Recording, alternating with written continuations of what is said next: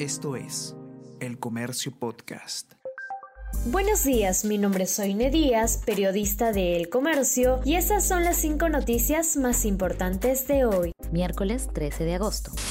Vida señala que Venezuela va contra política antidrogas. El presidente ejecutivo de la Comisión Nacional para el Desarrollo y Vida sin Drogas, de Vida, Fidel Pintado Pasapera, renunció ayer a la jefatura del organismo y afirmó que las acciones del ministro del Interior, Luis Barranzuela, están en línea contraria a los objetivos comunes. Expertos consideran que hay conflicto de intereses en que abogado de ministro sea el mismo del congresista Guillermo Bermejo.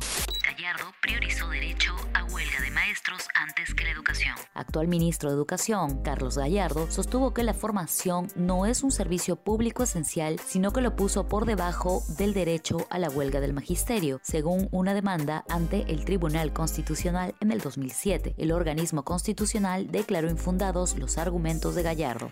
Hoy a las 8 de la noche hay simulacro nacional. Esta noche se realizará el simulacro familiar multipeligro, el segundo durante la pandemia, y se oirá por primera vez en Lince la sirena del sistema de alerta sísmica. Esta tecnología que usa sensores estaría lista para el 2022 y permitirá alertar a la población con segundos de anticipación ante un sismo de magnitud mayor de 6. A diferencia de simulacros anteriores, en el de hoy las personas no tienen que evacuar sus viviendas para evitar las aglomeraciones en las calles. Economía habría crecido 19% en agosto. El indicador mensual económico del comercio, IMECO, sugiere que la producción nacional habría crecido en 10,12% en el octavo mes del año, de acuerdo con los indicadores adelantados. La recuperación de las importaciones y el alza del dólar están entre las causas. Solo basta crecer 2% en los próximos meses para superar el 12% del 2021.